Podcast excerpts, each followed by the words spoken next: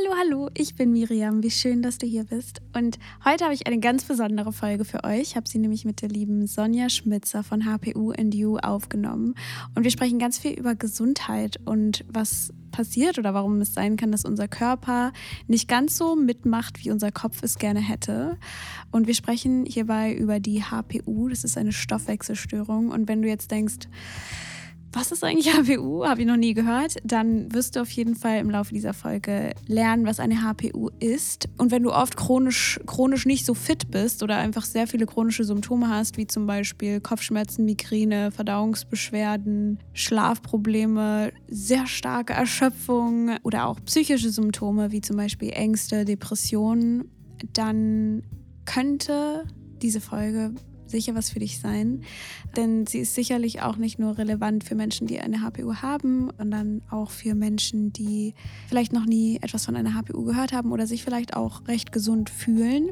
Denn es geht hier auch voll viel darum, wie wir unsere Gesundheit in unsere eigenen Hände nehmen können und äh, wie unser Lebensstil, unsere Ernährung und Supplemente sich auch auf unser Wohlbefinden auswirken können. Und Genau, da ich einfach selber von einer HPU betroffen bin und auch den Kurs bei Sonja gemacht hat, ähm, in dem man einfach sehr, sehr, sehr viel Details über die HPU und über die HPU-Therapie lernt, ähm, habe ich eben gedacht, dass, es, dass ich sie auf jeden Fall in meinen Podcast holen möchte, weil die HPU-Therapie einfach so ein riesen Puzzleteil meiner eigenen Heilung ist und ich einfach in diesem Podcast nicht so viel über physische Gesundheit spreche, weil ich da einfach keine Expertin drin bin, aber es einfach so, so wichtig ist und ich mittlerweile auch echt davon überzeugt bin, dass wenn wir unserem physischen Körper alles zur Verfügung stellen, damit er gesund sein kann, dass auch unser, unser Mental Wellness oder unser, unsere geistliche Gesundheit einfach äh, sehr, sehr stark unterstützen kann und dass es nicht einfach nur alles im Kopf ist und wir nicht einfach nur Mindset-Training machen müssen, sondern dass wir auch unseren Körper anschauen müssen. Und da diese Stoffwechselstörung sehr unbekannt ist und ich eben auch weiß, dass viele von euch mit Ängsten zu tun haben,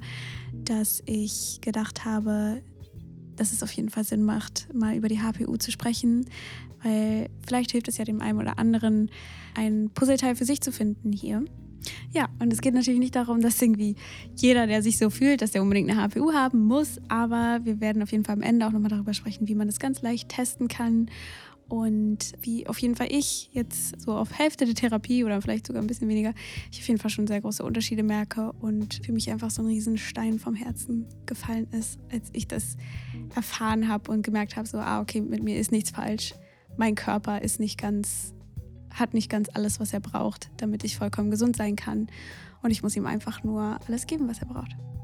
Ja, ich wünsche euch ganz viel Spaß bei dieser Folge. Vielen Dank, Sonja, nochmal, dass du dabei warst. Und let's go to the show. Hallo Sonja, ich freue mich ganz, ganz doll, dass du heute bei mir im Podcast bist. Und ähm, ich würde einfach mal sagen, vielleicht kannst du ein bisschen was von dir erzählen, ähm, wer du so bist, was du so machst und äh, wie deine Geschichte mit der HPU so ist oder war. Ja, sehr gerne. Hi, erstmal Miriam, danke für die Einladung in deinen Podcast. Ähm, ja, ich bin Sonja Schmitzer, ich bin Mitte 40 und ja, habe eine ganz, ganz, ganz lange Ärzte-Odyssee hinter mir. Die ging also über 30 Jahre mit ganz, ganz vielen Beschwerden. Ähm, da waren auch psychische Beschwerden dabei. Ich hatte eine massive Angststörung mit Panikattacken. Ich war aber auch ganz oft endlos erschöpft. Ich bin kaum durch den Tag gekommen. Ich hatte ganz viele Nahrungsmittelunverträglichkeiten, hatte irgendwann das Gefühl, ich vertrage irgendwie überhaupt nichts mehr, egal was ich esse. Mir war sehr oft übel, ähm, ich hatte viel Bauchschmerzen und, und, und, und, äh, Migräne und Zyklusbeschwerden und noch viel mehr. Und irgendwie bin ich von Arzt zu Arzt gelaufen, schon seit meiner Kindheit. Und ich habe einfach nie eine zufriedenstellende Diagnose bekommen. Also es hieß eigentlich immer, ähm, naja, die Laborwerte, die sind alle in Ordnung und so können wir auch nichts finden. Deshalb äh, muss das irgendwie psychisch bedingt sein. Ja. Das kenne ich auch ganz gut. also bei mir war es eigentlich immer so ein bisschen unterschiedlich, äh, also äh, wie sagt man, umgedreht, weil bei mir war es dann immer, dass alle so gesagt haben, es ist nur psychisch. Ähm, also, dass alle gesagt haben, sind psychosomatische Symptome. Ähm, und dann bin ich halt sozusagen von Psychologe zu Psychologe gerannt. Und, ähm, und dann kam ich irgendwann darauf, ach so, es kann auch so ein bisschen was mit dem Körper zu tun haben. Ähm, mhm. Deswegen, ich glaube, wahrscheinlich hat da jeder so, die man, manche laufen dann von Psychologe zu Psychologe und manche dann von Arzt zu Arzt, aber so unterm Strich ähm, hängt es natürlich beides total zusammen. Und deswegen finde ich dieses Thema HPU einfach auch so spannend und es war für mich ja auch einfach so eine riesige ähm, Offenbarung zu verstehen, dass da was in meinem Körper passiert, was äh, meine Psyche ja auch sehr krass beeinflusst und äh, vor allem auch meinen Körper und wie das alles funktioniert. Und ähm, deswegen bin ich ganz, ganz dankbar auch für deine Arbeit, weil es mir auch nochmal, ich habe ja den Kurs bei dir gemacht und ähm, es hat mir einfach auch nochmal so viel Verständnis über die HPU gegeben und wie das alles zusammenhängt. Deswegen würde ich dich voll gerne mal fragen, wie, ähm, wie du sozusagen für dich das so damals erlebt hast, ähm, wie deine Psyche auch von der HPU und von auch diesen ganzen körperlichen Symptomen, die ja auch sich wieder auf die Psyche auswirken, wenn es einem nie so richtig gut geht und so. Ähm, wie hast du das damals erlebt und wie kannst du es sozusagen jetzt im Nachhinein einordnen, so wie die, äh, was da so im Gehirn passiert, was, wie, ähm, wie das uns beeinflusst, wenn eben der Körper nicht ausreichend versorgt ist mit Mikronährstoffen und äh, mit irgendwelchen Giftstoffen belastet ist und so weiter. Das würde mich total interessieren. Ja, sehr gerne. Ähm, ich glaube, da, da erzähle ich dir mal ein Beispiel. Also ich war Teenager, ähm, das war in der achten oder neunten Klasse. Da kam das Gesundheitsamt in die Schule und alle Mädchen mussten zur Rötelimpfung. Mhm. Und da mhm. sind wir da ähm, im Gänsemarsch ins Gesundheitsamt gestiefelt und standen da alle in Reihe und Glied und wir haben alle diese Rötelimpfung bekommen. Und einer in der Reihe ist in Ohnmacht gefallen. Oh, wow. Und jetzt rat wer. genau. Und solche Erfahrungen habe ich einfach immer, immer wieder gemacht. Ähm, egal in welcher Situation, ich habe irgendwie immer von meinem Körper mhm. so rückgemeldet bekommen, du kannst dich nicht auf mich verlassen. Du weißt nie, ähm, was passiert, wie du reagierst. Ich habe mich immer irgendwie schwächer gefühlt als die anderen und ja, habe eben einfach mit der Zeit ähm, gelernt, ich kann mich auf meinen Körper nicht verlassen. Ähm, ich, ich, das war jetzt nur ein Beispiel von vielen. Ich hatte auch ganz oft die Situation, ich habe was gegessen und danach wurde mir ganz doll übel. Und das sind ja alles Erfahrungen, die einen irgendwie so ausnocken aus dem Leben. Wenn man auf einmal in Ohnmacht fällt, weil der Kreislauf versagt oder wenn einem auf einmal total übel ist, dann wird man unsicher mit der Zeit. Wenn man das einmal erlebt, ist wahrscheinlich nicht so prägend. Wenn man das aber immer und immer wieder erlebt, dann ja, also habe ich einfach eine ganz große Unsicherheit entwickelt. Ich habe mich irgendwann gar nicht mehr richtig rausgetraut ich habe mich nur noch zu Hause wirklich sicher gefühlt ähm, und kam dann auch irgendwann in ein Alter, wo man naturgemäß einfach nach draußen mhm. drängt. Ja, ich war mit der Schule fertig. Ähm, ich wollte studieren gehen und ich habe gemerkt, ich kann das gar nicht. Ich schaffe das nicht. Ich hatte einen Studienplatz in München bekommen. Das war so etwa 300 Kilometer von meiner Heimatstadt entfernt.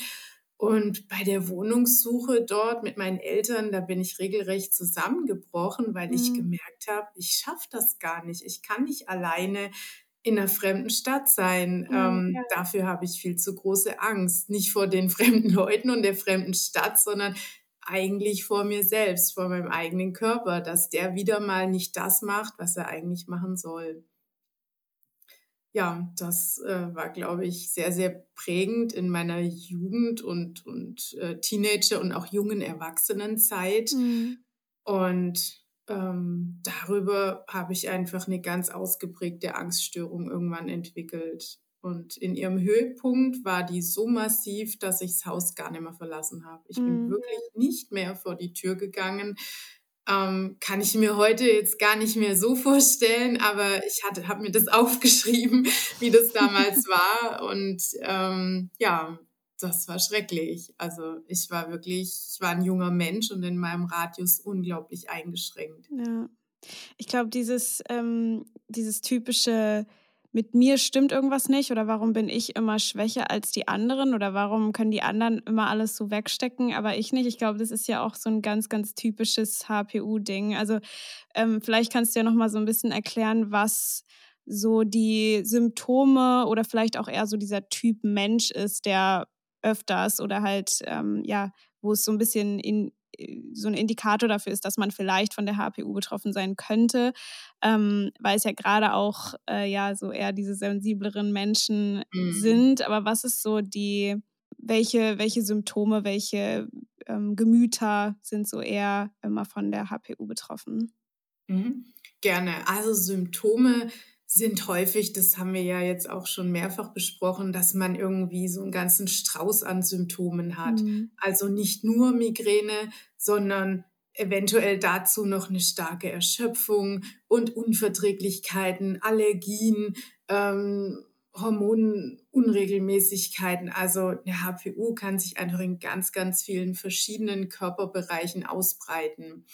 Und wenn man sich darin wiedererkennt, dass man eben häufig von Arzt zu Arzt läuft und irgendwie keine befriedigende Lösung findet, dann könnte man schon mal in Richtung HPU schauen. Ja. Und ich bin eigentlich oft gar nicht so ein Freund davon, so einen HPU-Charakter zu beschreiben. Ähm, aber wenn ich es tun muss, dann würde ich sagen, das sind schon eher ähm, sehr sensible Menschen, also Stichwort auch Hochsensibilität, mhm. ähm, die zum einen also in positiver Weise sehr feinfühlig sind, oft sehr empathisch, haben ganz feine Antennen auch für die Bedürfnisse anderer Menschen.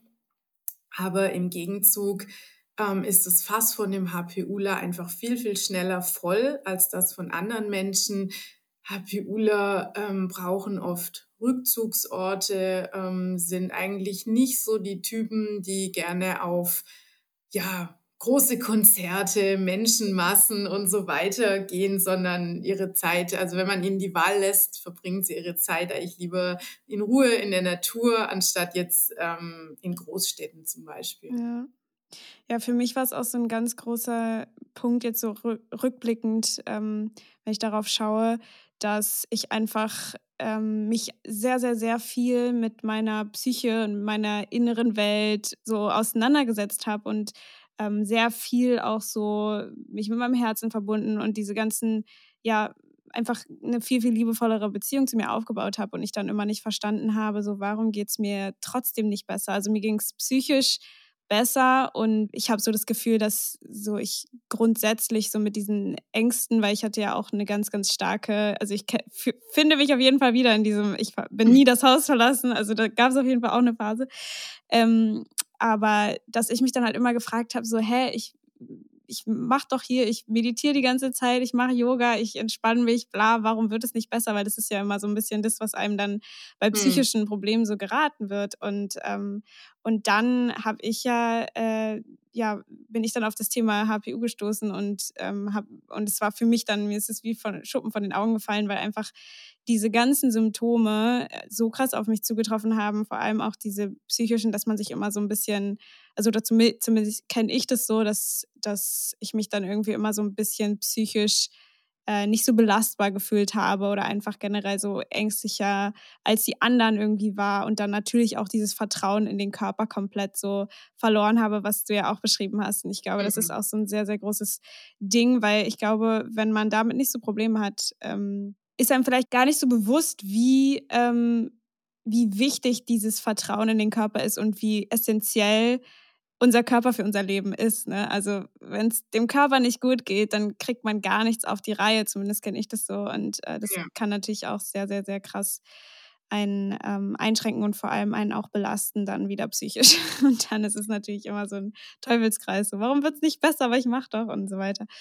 Genau. Und ähm, was ich total interessant fände, nochmal zu besprechen, wäre, wie die HWU sich auf das Gehirn oder was genau in dem Gehirn da passiert, dass, ähm, dass man diese Reize zum Beispiel nicht so richtig einordnen kann, was jetzt äh, ähm, bedrohlich ist und was nicht oder warum jetzt diese Ängste und sowas verstärkt sich einfach bei einer HPU zeigen können.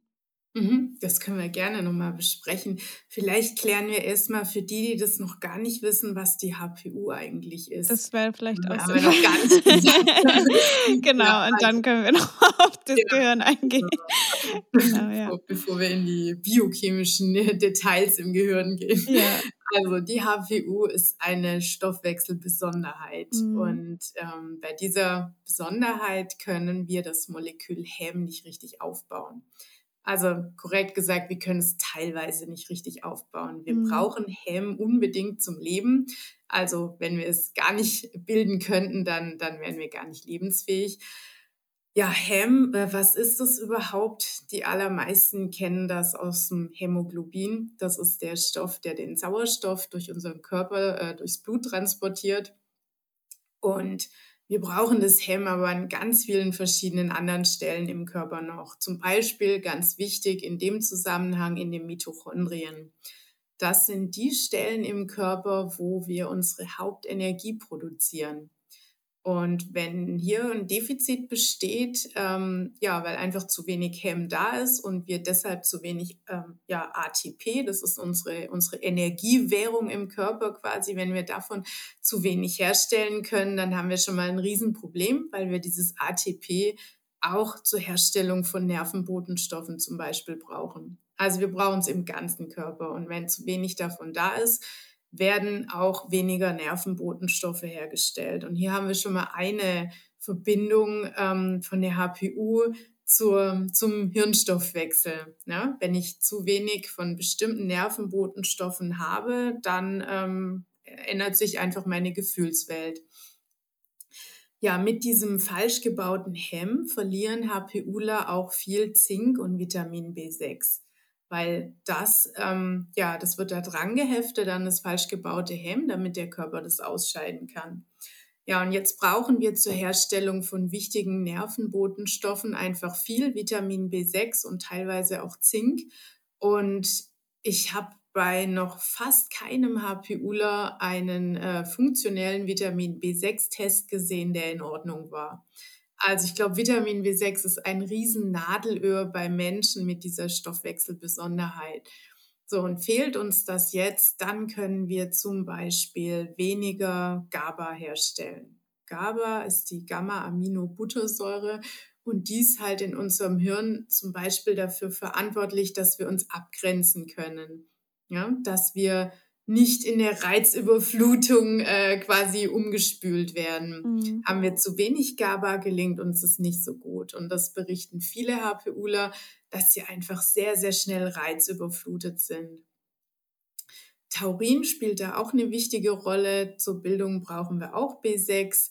Wenn wir zu wenig Taurin haben, ähm, dann haben wir einfach auch eine ungute Hirnsituation und ähm, es werden angstvolle Gedanken gefördert. Ein GABA-Mangel spielt da auch noch mit rein.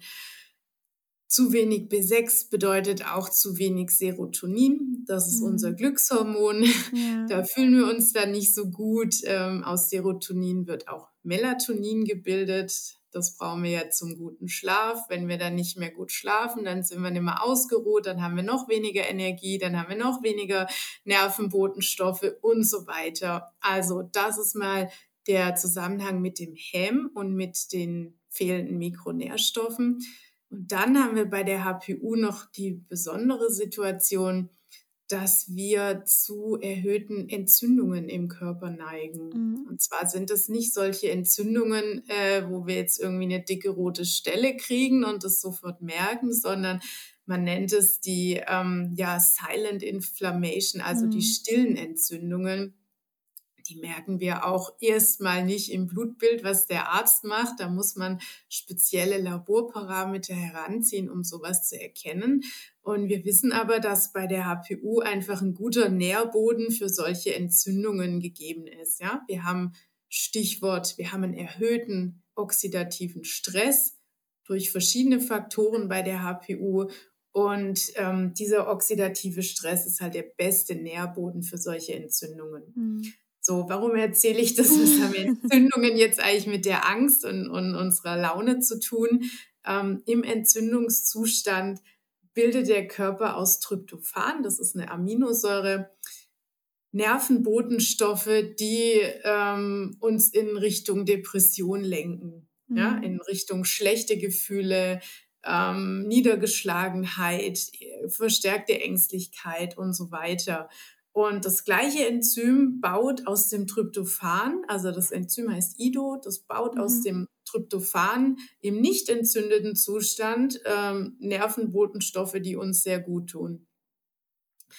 Und deshalb, ähm, ja, hast du jetzt schon gesehen, also wir mhm. haben quasi drei große Baustellen bei der HPU, die uns einfach anfälliger machen für Angst, für ähm, Niedergeschlagenheit und ja, einfach eine, eine ungute, ähm, einen unguten Hirnstoffwechsel. Ja.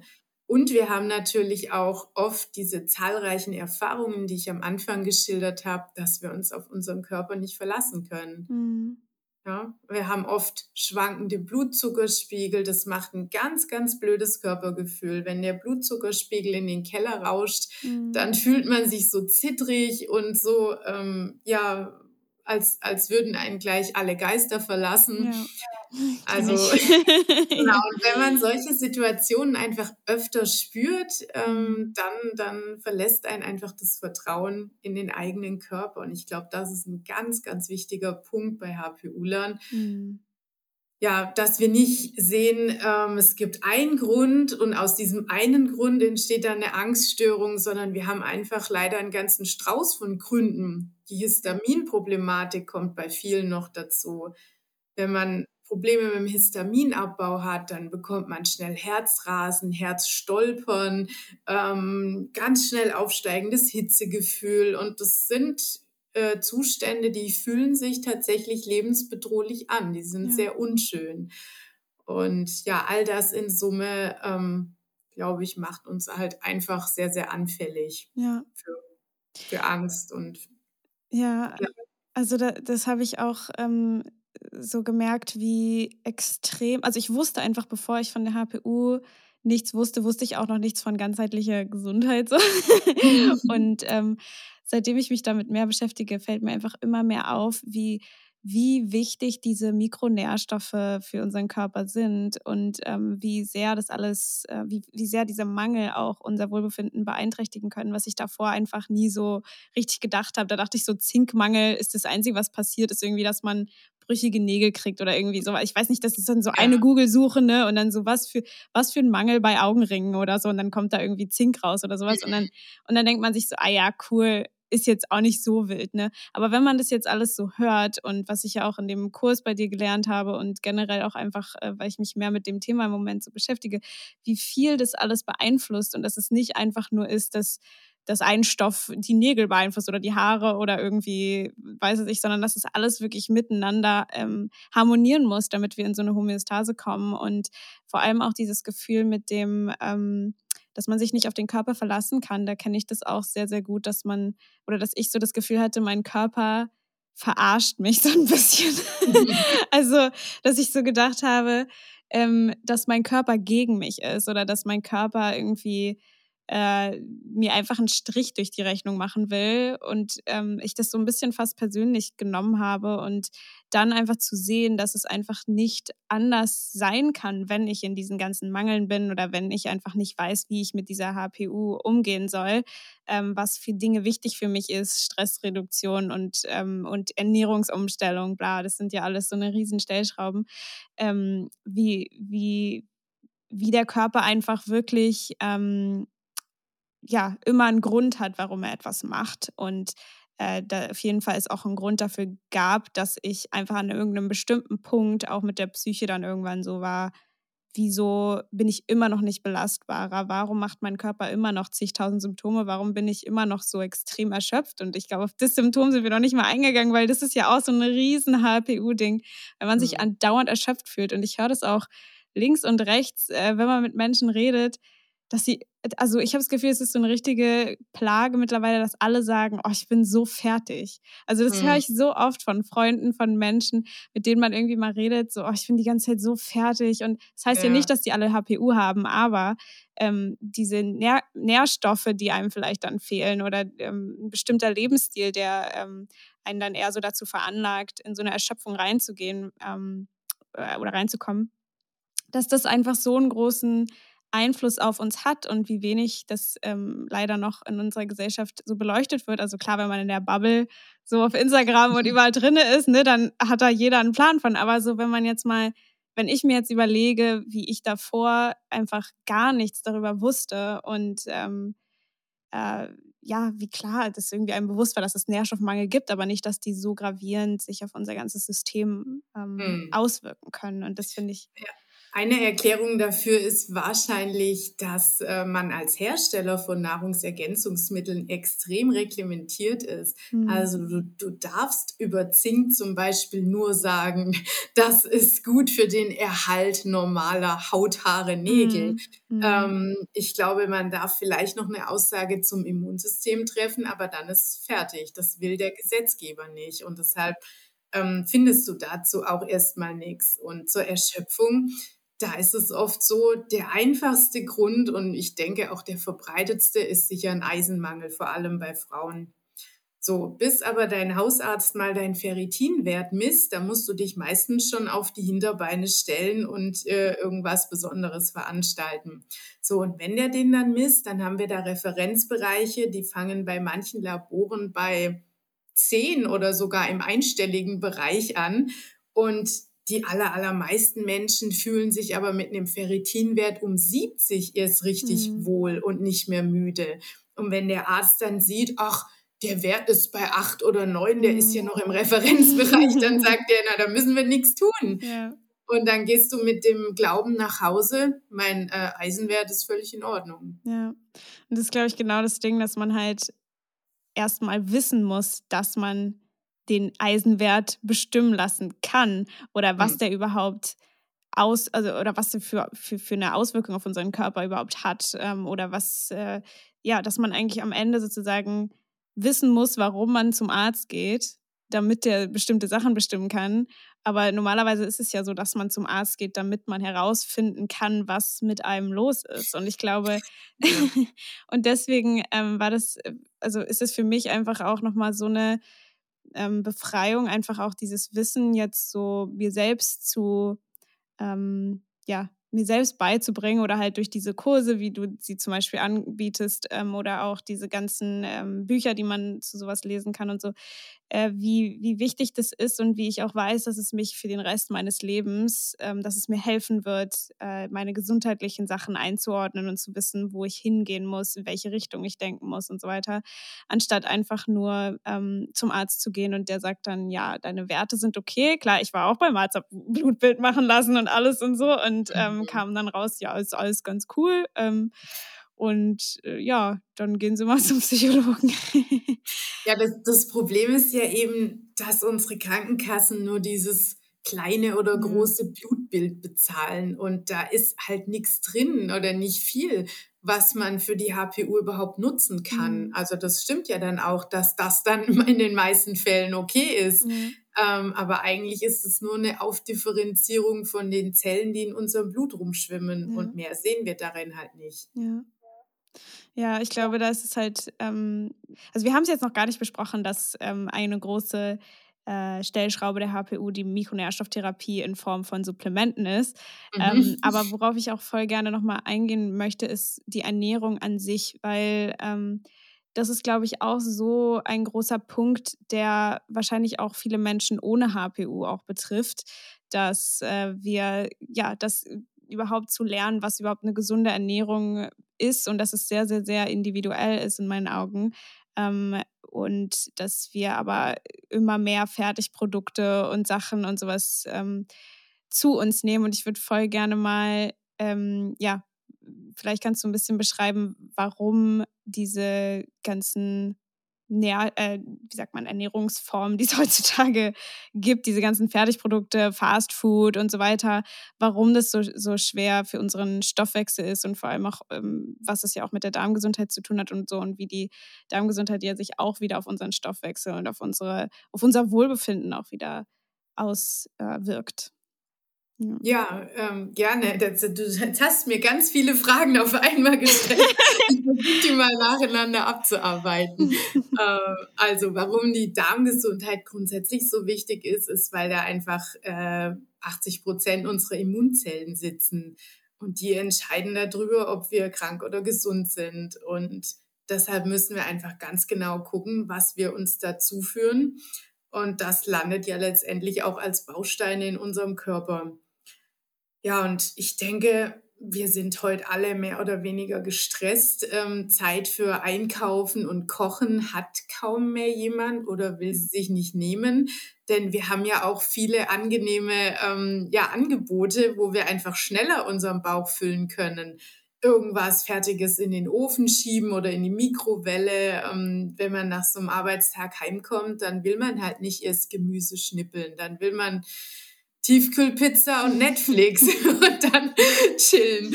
Ja, ähm, und das tut uns halt aber auf Dauer überhaupt nicht gut. Ich sage immer, das kann man mal machen als Ausnahme, aber grundsätzlich stecken diese Fertigprodukte einfach voll mit Zusatzstoffen.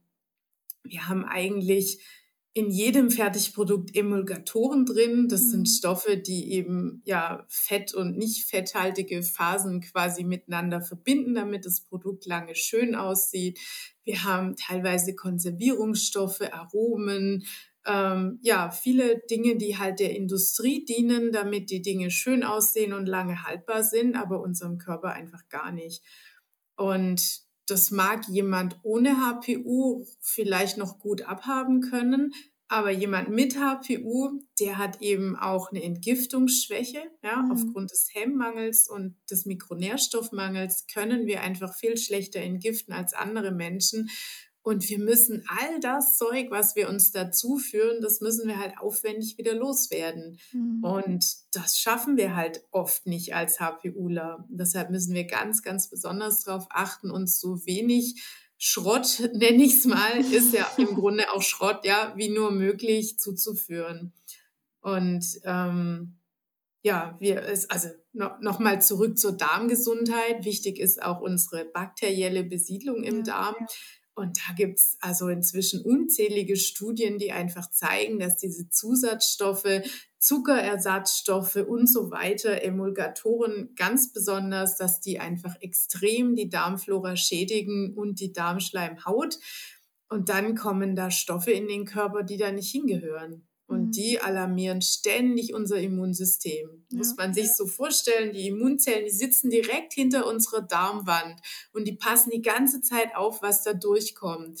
Und wenn die jetzt ständig mit Zeug ähm, be befeuert werden, ja. was eigentlich nicht in den Körper rein soll, dann sind die dauernd in Alarmbereitschaft. Und man geht davon aus, dass so eine Situation eben auch ein guter Nährboden für die Entstehung von Autoimmunerkrankungen ist. Mhm. Und die nehmen ja auch extrem zu in den letzten Jahrzehnten. Ja.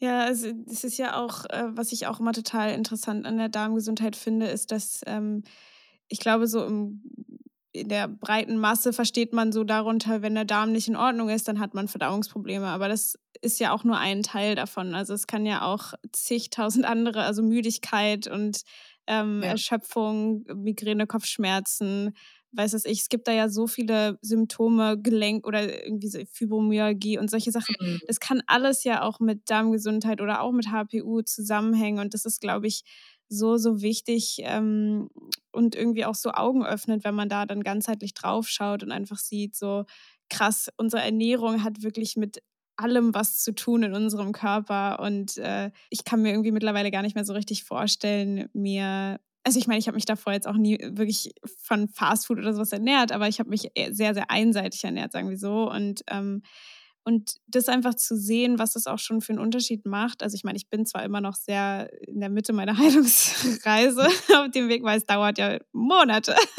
Mhm. Aber ähm, einfach zu sehen, was für einen Unterschied auch schon allein eine Ernährungsumstellung macht und wie, ähm, ja, wie, wie natürlicher es sich anfühlt, Gemüse zu essen, als irgendwie die ganze Zeit nur Brot oder so. Also wie, wie, mhm. wie allein schon sich das anfühlt, wenn man so eine Schale mit Gemüse und einem wirklich gut gekochten und äh, frischem äh, Essen in der Hand hat, als wenn man jetzt irgendwie einfach nur was aus der, der aus der Tiefkühle in den Ofen schiebt.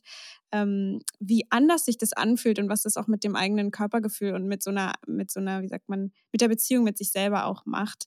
Ähm, und dass, dass ich so mittlerweile meinen Körper nicht mehr nur so als äh, Gefährt sehe, in dem ich das jetzt funktionieren muss für mich und so, sondern auch was, für das ich auch wirklich sorgen muss und ähm, dass es in meiner Hand liegt, wie ich mich fühle und jetzt auch so zu wissen, wo ich ansetzen kann und welche ähm, Stellschrauben es da gibt. Und ich glaube, das ist einfach ganz, äh, ganz wichtig und das wünsche ich einfach so vielen Menschen, dass, dass sie mehr über ihre Gesundheit verstehen, weil ähm, es halt nicht einfach nur im Kopf ist ähm, und wir auch nicht einfach nur den ganzen Tag meditieren können und sozusagen so, also ist zumindest meine Meinung mittlerweile, dass ich, dass ich denke, dass wir nicht, manche sagen ja, man kann mit dem Verstand alles steuern und heilen und whatever. Und vielleicht ist das zu einem gewissen Grad auch so, aber ich glaube, ähm, es bringt auch sehr, sehr, sehr viel, wenn man sich da mit dem Körper auch beschäftigt und dem alles gibt, was er braucht, damit er auch ähm, von selber einfach gesund sein kann und von selber laufen kann. Und ähm, vor allem auch, was ich in dem Kurs, in dem HPU-Kurs ähm, bei dir ganz, ganz äh, wichtig fand, diese Aussage, dass das mit der Pflanze, vielleicht kannst du dieses Beispiel mit, dem, mit der Pflanze, dem Standort erzählen, weil ich glaube, das ist, ist äh, finde ich, ist so ein schönes Bild, um zu verstehen, dass es halt ja darum geht, dass man wirklich für sich sorgt und ähm, versteht, wo man sich am besten fühlt. Ja, ich, ich glaube, wir sind draufgekommen, weil HPUler einfach oft das Gefühl haben, ich bin irgendwie komisch, ja. äh, ich bin anders als die anderen. Ähm, warum passe ich denn nicht so gut in meine Umgebung wie die anderen? Äh, warum muss ich immer eine extra Wurst machen? Mhm. Oder ja, so, so waren wir, glaube ich, im Kurs, im, mhm. im Gespräch draufgekommen. Ähm, und dann hatte ich gesagt, ja, stell dir doch mal vor, du, du bist eine Pflanze und du wächst nicht richtig. Dann würde man ja niemals auf die Idee kommen, was an der Pflanze zu verändern. Man würde mhm. immer schauen, dass man die Umgebung so anpasst, dass die Pflanze besser wachsen kann. Man würde gucken, hat die genug Licht? Braucht die direkte Sonne oder eher Schatten? Wie viel Wasser braucht die denn? Habe ich die zu viel oder zu wenig gegossen? Wie ist der pH-Wert der Erde? Oder muss ich die mhm. Erde vielleicht mal erneuern und so weiter?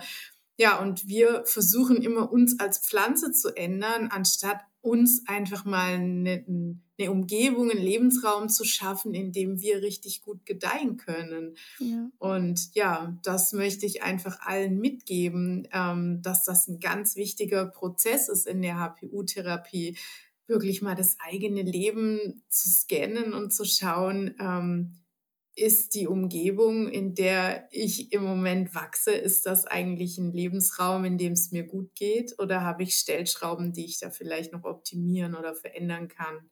Ja. Habe ich vielleicht Menschen in meinem Leben, die mir eigentlich gar nicht gut tun? Habe ich eine Umgebung, in der ich mich wohlfühle oder eher nicht? Vielleicht lebe ich in der Großstadt und ich sehne mich aber nach Landleben. Wie ist mein Beruf? Bin ich da jeden Tag nur gestresst und mache das wirklich nur des Geldes wegen oder ähm, habe ich da auch Freude dran und erfüllt mich dieser Beruf. Also es sind einfach ganz, ganz viele Stellschrauben, an denen wir mal bewusst drehen dürfen und da einfach auch mal unsere Bedürfnisse in den Vordergrund stellen dürfen. Ja. Und nicht uns an die Umgebung anpassen und uns dann immer fragen, warum passe ich denn hier vielleicht gar nicht so her? Ja, ich glaube, also das ist auch was, was ich sehr, sehr, sehr stark ähm, früher gefühlt habe, dieses irgendwie passe ich hier irgendwie nicht so richtig rein, beziehungsweise kriegen alle anderen ihr Leben einfach so hin, easy und wieso struggle ich damit so krass? Und ähm, das dann auch immer mehr zu lernen, dass es halt, dass ich um, auch nicht unbedingt jetzt irgendwie der Typ für große Partys oder was auch immer bin, was ja nicht bedeutet, dass es falsch ist. Ähm, aber dass es halt für mich persönlich einfach nicht so richtig das Richtige ist. Aber wenn man sich die ganze Zeit an diesem Maßstab misst, was die anderen machen oder was jetzt normal ist in meinem Alter oder so, dass, äh, dass das einen langfristig einfach total unglücklich macht und man sich dann immer ähm, falsch fühlt. Und das ist ja auch einfach so schade, weil wir ja alle so viel, ähm, so einzigartig sind und so viel zu geben haben und ähm, ja, sich da einfach zu erlauben, ähm, ganz zu sich zu stehen und bei sich zu bleiben. Und ich finde, da hat einfach die, diese HPU Geschichte, beziehungsweise auch, wenn man jetzt keine HPU hat, vielleicht dann bemerkt man, okay, ich habe irgendwie voll den krassen Mikronährstoffmangel oder äh, mein Lebensstil passt irgendwie gar nicht so richtig zu meinem Wohlbefinden, dass man dann dadurch ja auch so ein bisschen die, diese, ja, ich sag mal so, Erlaubnis bekommt ähm, oder diesen Grund, warum, warum das nicht so richtig funktioniert und dann, ähm, dann ja auch darauf eingehen kann und daran was verändern kann, und das bedeutet natürlich dann nicht, dass man dann irgendwann fit ist, jeden Tag Party zu machen, aber ähm, dass man bestimmt dann irgendwann entscheiden kann, was man jetzt machen möchte und was nicht. Äh, und nicht der Körper die ganze Zeit entscheidet. Nee, ja. das geht nicht, das geht ja. nicht, das auch nicht, das auch nicht. Das würden wir gerne, aber das auch nicht. Mhm. Du und, kannst lesen, Punkt. genau. Und vor allem auch dieses, ähm, was, was mir auch ähm, sehr, sehr geholfen hat zu hören, ist dieses, dass ich erstmal abwarten kann, mein bis mein Körper vollkommen wieder so auf seinem, seinem persönlichen höchsten Energielevel wieder ist ähm, um dann mich bestimmten Dingen zu stellen, die irgendwie seit Jahren, äh, vor denen ich irgendwie Angst habe oder was auch immer. Also dass es nicht, nicht bedeutet, äh, also es gibt ja auch viel in der Psychotherapie so Expositionstherapie oder äh, mach einfach mal und so. Und ich habe mhm. früher echt versucht zu machen und irgendwie versucht, äh, ja, mich Dingen auszusetzen, die, wo mein Körper einfach noch gar nicht mitgemacht hat. Und dann ist einfach immer ähm, nicht so gut gelaufen ist und ich dann noch mehr frustriert war, dass es wieder nicht geklappt hat und so weiter. Und da einfach dann zu hören, so, okay, es ist, der Körper ist einfach noch nicht auf der Höhe, sich irgendwelchen Sachen auszusetzen, die andere mit links wegstecken. Ähm, und da einfach so diese Erlaubnis zu haben, dass man einfach wartet, ähm, bis diese Therapie wirklich äh, ja, seine Früchte zeigt. Ähm, und ja, da einfach dann darauf zu vertrauen, dass es, dass es dann immer noch Zeit ist, diese, diese Dinge zu machen.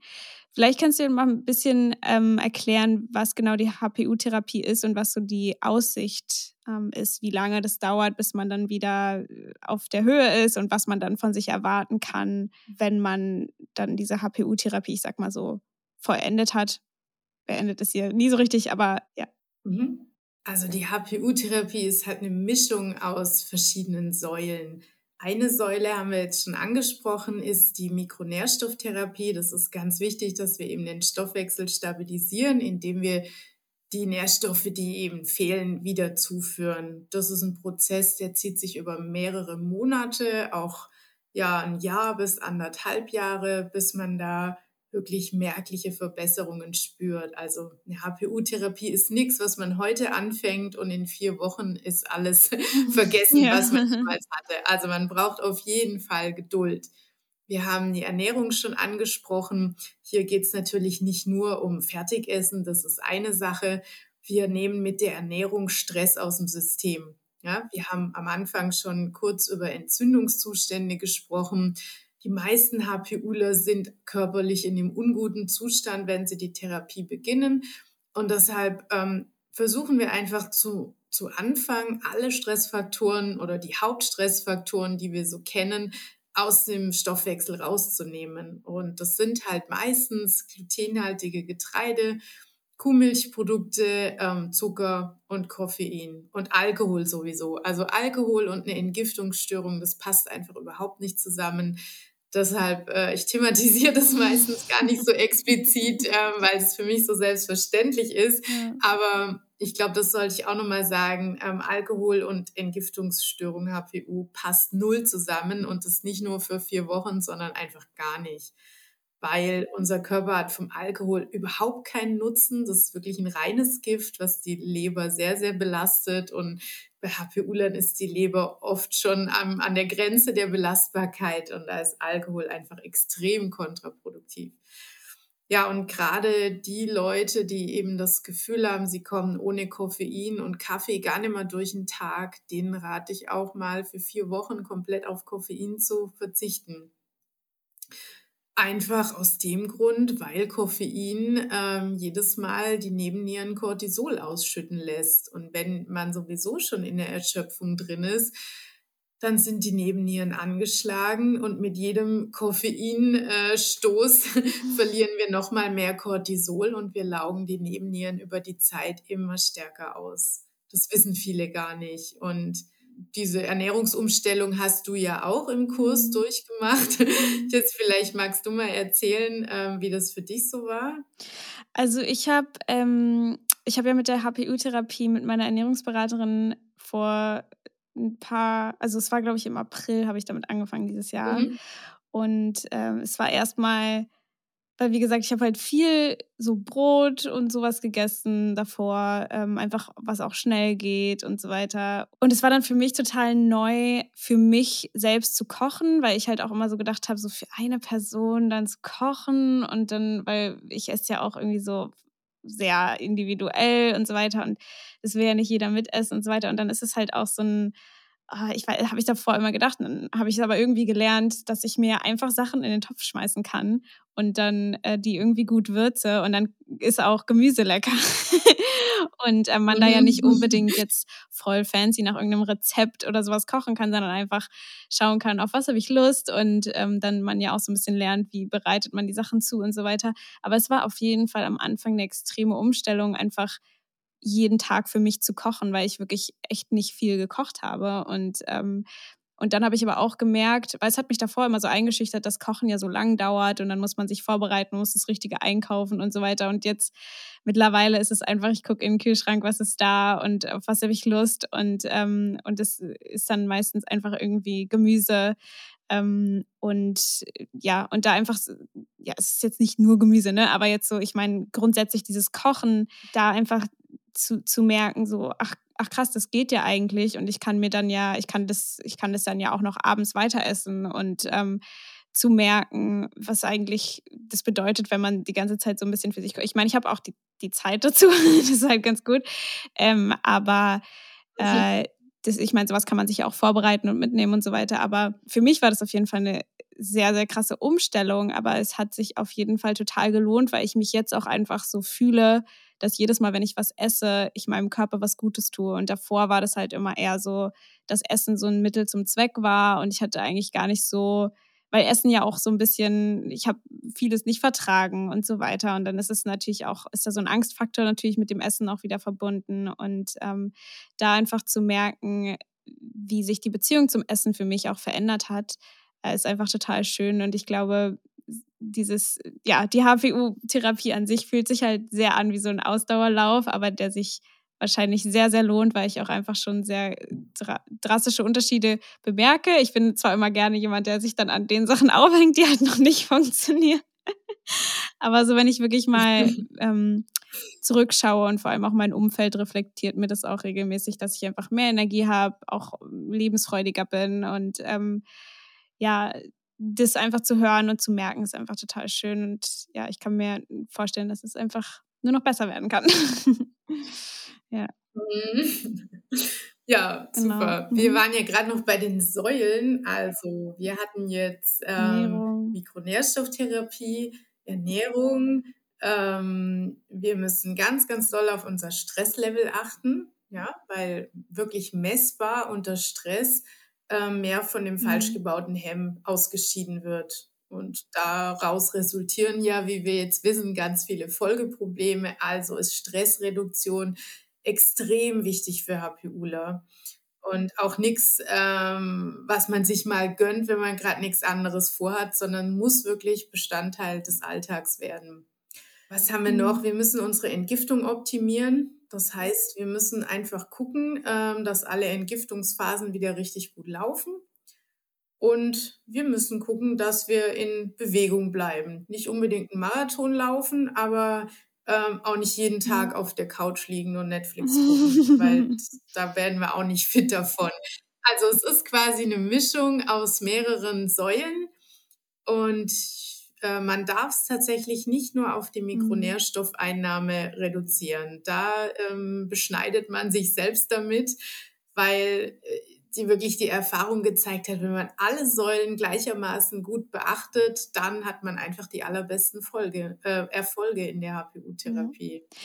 Was ich auch noch fragen wollte, das, das Wort Entgiftung. Also ich habe früher immer ich glaube, irgendwann im Internet gab es mal so eine Detox-Phase, wo alle so waren, Detox, Detox und so. Und mich, wo, ich wurde dann auch äh, letztens mal gefragt, so, hä, Entgiftungsstörung, was muss der Körper denn entgiften und was ist überhaupt eine Entgiftung? Deswegen, vielleicht kannst du noch mal ganz kurz, ähm, ganz simpel erklären, was jetzt Entgiftung eigentlich ist und dass es wirklich im Körper passiert, weil ich habe auch irgendwo mal gelesen, dass Detox ist, oder Detox ist ja was anderes irgendwie als Entgiftung, ne? Aber so, dass Entgiftung halt so, das ist, das gibt's gar nicht oder sowas. Und deswegen würde ich voll gerne nochmal so ganz kurz darauf eingehen, was Entgiftung eigentlich ist.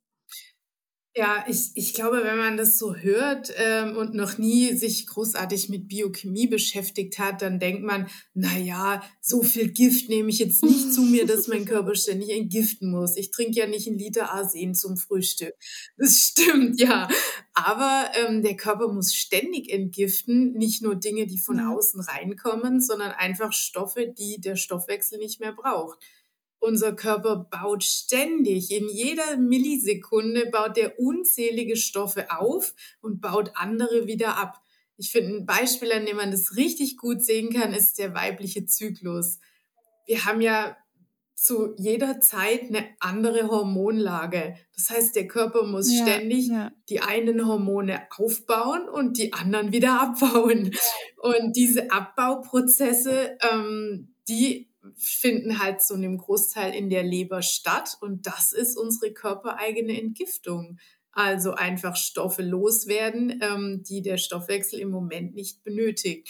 Entgiftung ist natürlich auch, wenn ich einen Fisch mit Quecksilber mhm. esse, dass ich dann das Quecksilber wieder loswerde. Das gehört dazu.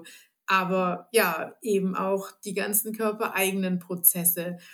Und wenn ich jetzt meine, dass wir den, die Entgiftung optimieren, dann bedeutet es nicht, dass ich irgendwas schlucken muss ähm, oder Selleriesaft literweise trinken oder Chlorella-Algen oder irgendwie sowas. Nein, das machen wir nicht. Wir sorgen einfach dafür mit Mikronährstoffen, dass diese Abbauprozesse im Körper optimal funktionieren können. Ja. Denn damit unterstützen wir halt unseren, unseren Körper. So viel zum Thema Detox. Genau, das fand ich nämlich auch total spannend, dass, dass der Körper natürlich auch körpereigene Stoffe wieder loswerden muss und ähm, dass das ja eigentlich Stoffwechsel ja auch äh, beinhaltet, dass genau Stoffe gewechselt werden. ja, genau. Ja, da weißt du es ja so. Genau, Stoffe werden gewechselt. Ja. ja.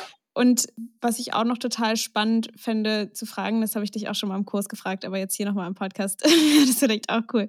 Wie hast du dieses Vertrauen in deinen Körper wiedergefunden? Also es war ja auch ein Prozess, aber wie, äh, vielleicht kannst du darüber ein bisschen was erzählen, ähm, weil ich glaube, viele Menschen das Gefühl kennen, so dieses, der Körper macht nicht, was ich will. Und äh, wie kam, wie kamst du dann wieder in so ein Vertrauen? Also es hat eine Weile gedauert. Das kam nicht über Nacht zurück, weil ich ja sehr, sehr lange, also eigentlich seit ich mich ja. bewusst an irgendwas erinnern konnte, eben nicht in diesem Vertrauen war.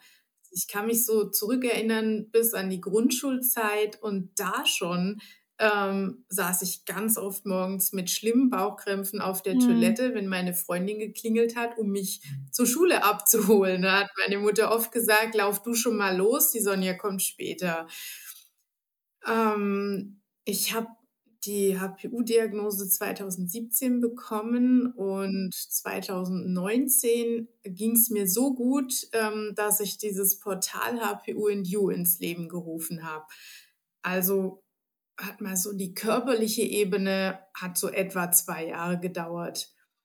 Ähm, die psychische hing aber lange hinterher. Und ich bin mir auch mhm. nicht ganz sicher, ob der Prozess heute schon komplett abgeschlossen ist. Ich würde mhm. mal ihn so als 80 Prozent bezeichnen.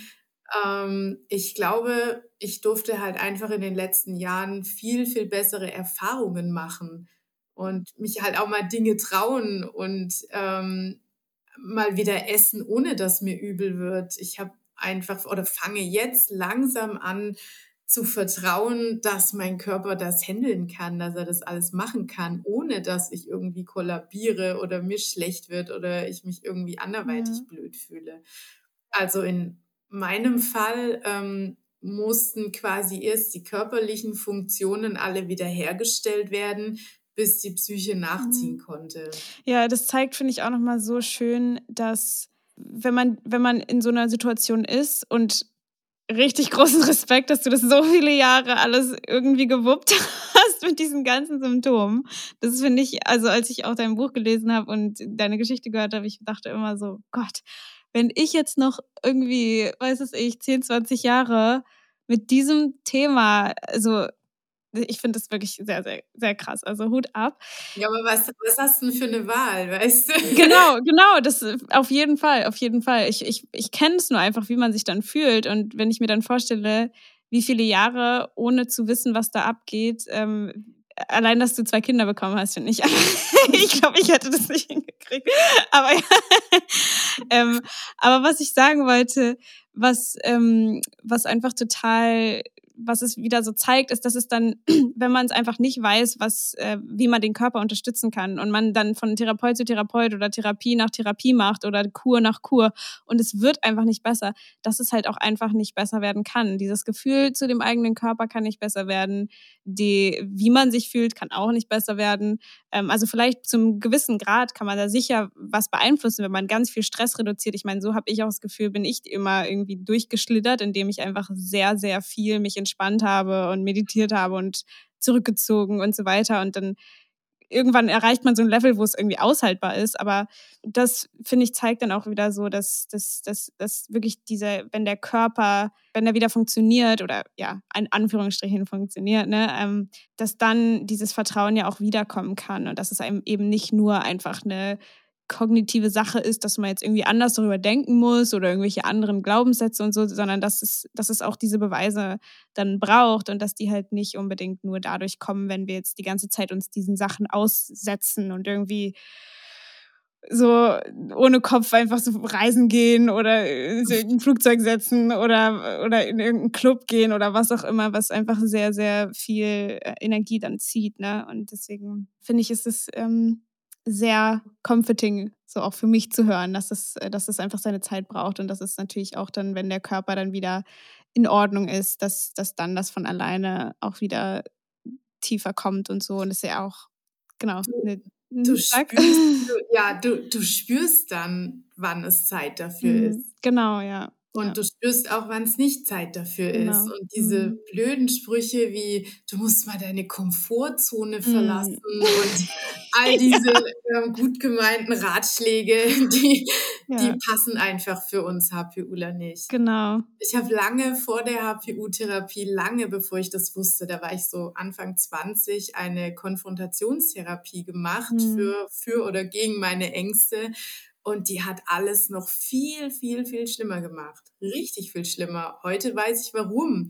Weil eine Konfrontationstherapie für einen Angstpatienten einfach ein riesen Stressereignis ist. Ja. Und Stress befeuert die HPU und wenn man da nicht gegensteuert, ja, dann wird alles nur noch schlimmer. Ja. Voll. Also das, so habe ich auch auf jeden Fall die Erfahrung gemacht und habe auch immer intuitiv dann so gesagt, wenn mir jemand gesagt hat, du musst deine Komfortzone verlassen und so, ähm, dass ich dann äh, gesagt habe, so ja, wenn es meinem Körper besser gehen würde, würde ich das ja alles machen. Da hätte ich total, ich meine, ich habe mhm. total Bock auf, auf Konzerte zu gehen und weiß es ich. Ähm, aber wenn mein Körper da einfach, also ich meine, was habe ich davon, wenn ich mich total scheiße fühle dabei? Ja. Also und dann irgendwie vielleicht äh, bei der Hälfte wieder nach Hause gehe und dann einfach einen total grausamen Abend davon habe und mich dann zwei Tage erholen muss. Oder da habe ich halt nichts von und warum soll ich, warum soll ich mich dem dann aussetzen? Und ähm, ja, aber jetzt so ein bisschen diesen, diesen Grund dafür zu haben, warum ich mich so entscheide und entschieden habe, ähm, ist einfach total stärkend wieder, weil man dann wieder so weiß, dass mit einem selber nichts falsch ist, sondern dass einfach man sich gerade noch in einer Phase befindet, äh, in der man eben heilt und dass es vollkommen berechtigt ist, sich so mm. zu fühlen. Genau. Ich wünschte, ich hätte das in deinem Alter schon gewusst. Ich dachte mhm. immer, ich mache einfach alles so, wie es die anderen auch machen, weil die kriegen das ja auch alle hin. Mhm. Und ich bin sogar zweimal nach Australien geflogen wow. und habe da jeweils ein Semester lang studiert. Aber ich war so oft am Rande der Erschöpfung, das kann ich dir nicht sagen. Ich habe ganz oft das Gefühl gehabt, boah, jetzt, jetzt, jetzt noch so viel und dann, dann klappe ich um. Mhm. Dann bin ich dann, dann schaffe ich es nicht mehr. Ja. Und irgendwie ging es dann doch immer. Und wenn man so auf meinen Lebenslauf blickt, auch was du vorhin meintest, ja, du hast ja, äh, hast ja zwei Kinder gekriegt, ja, weil alle anderen halt auch, auch Kinder mhm. gekriegt haben in meinem Alter. Ja, irgendwie dachte ich, naja, komm, äh, die machen das alle, dann, dann kannst du das auch. Ja. Aber ich hatte immer das Gefühl, mich kostet das mindestens dreimal so viel Kraft wie alle anderen. Ja. Und es ging dann immer irgendwie. Und ich hat, hatte immer das Glück, eine ganz, ganz tolle Familie und einen ganz, ganz tollen Partner zu haben. Ähm, ohne die, glaube ich, hätte ich das alles nicht so geschafft. Ja, ja. also ich kenne das dann auf jeden Fall auch immer dieses, ja, wenn es nach außen okay aussieht, so wenn es nach außen, das merkt ja keiner, dass ich keine gute Zeit habe. So. Ja. Aber, aber desto mehr ich halt mich so mit mir auch verbunden habe und mich auch mit mir selbst angefreundet habe, was auch ein riesiger, riesiger Part einfach in dieser ganzen Geschichte für mich ist zur Besserung, ähm, dann habe ich halt einfach gemerkt, dass, dass das Leben einfach das, also das, wenn ich keinen Spaß, wenn ich keine Freude daran habe, kann ich auch nichts zurückgeben. Es ist für mich nicht schön, es ist für die anderen nicht schön. Es ist einfach grundsätzlich einfach sinnlos irgendwie, wenn man sich, wenn man Dinge tut, die, auf die man eigentlich Lust hat, aber wo man sich einfach total nicht gut dabei fühlt, auch physisch. Und ähm, was ist dann der Sinn? Und ich glaube, dass ähm, das zu, zu, zu, zu lernen und zu erkennen, dass, dass ich, wie ich mich fühle, das Wichtigste ist und nicht, dass die anderen irgendwie denken, dass ich äh, super äh, gesund und bla, alles läuft bei mir und so weiter, sondern dass es, dass es wirklich darum geht, dass es alles nichts bedeutet, wenn ich mich dabei nicht wohlfühle. Und ähm, das ist, glaube ich, auch so ein großes, großes Ding,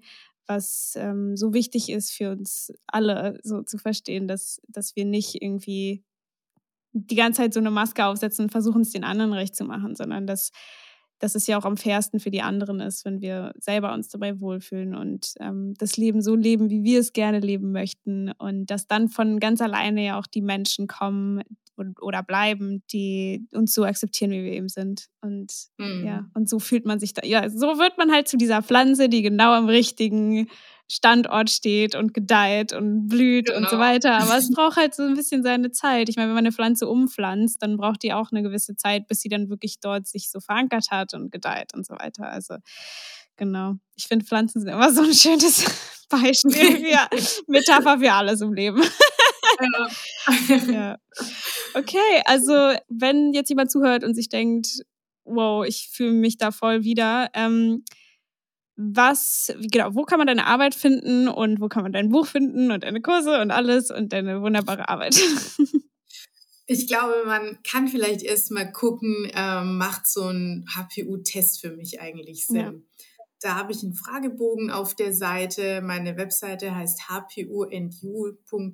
Mhm ähm, da einfach unter HPU-Fragebogen mal die Fragen durchgehen. Und wenn man da viele Fragen mit Ja beantwortet, dann rate ich zu einem Urintest.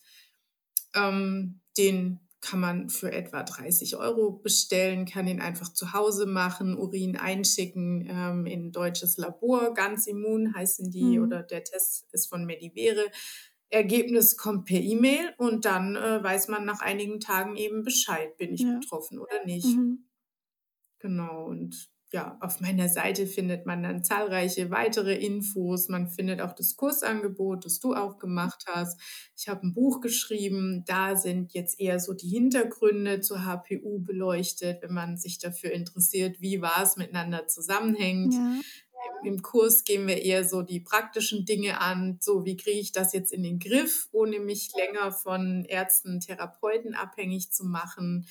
Ich bin ein ganz großer Freund davon oder ich fand es unheimlich befreiend, nach so langen Jahren der Ärzte-Odyssee einfach selbst in die Hand ja, zu nehmen, wie es mir geht. Und ähm, ich wollte einfach selbst wissen, äh, was ist mit mir los, was kann ich dagegen tun.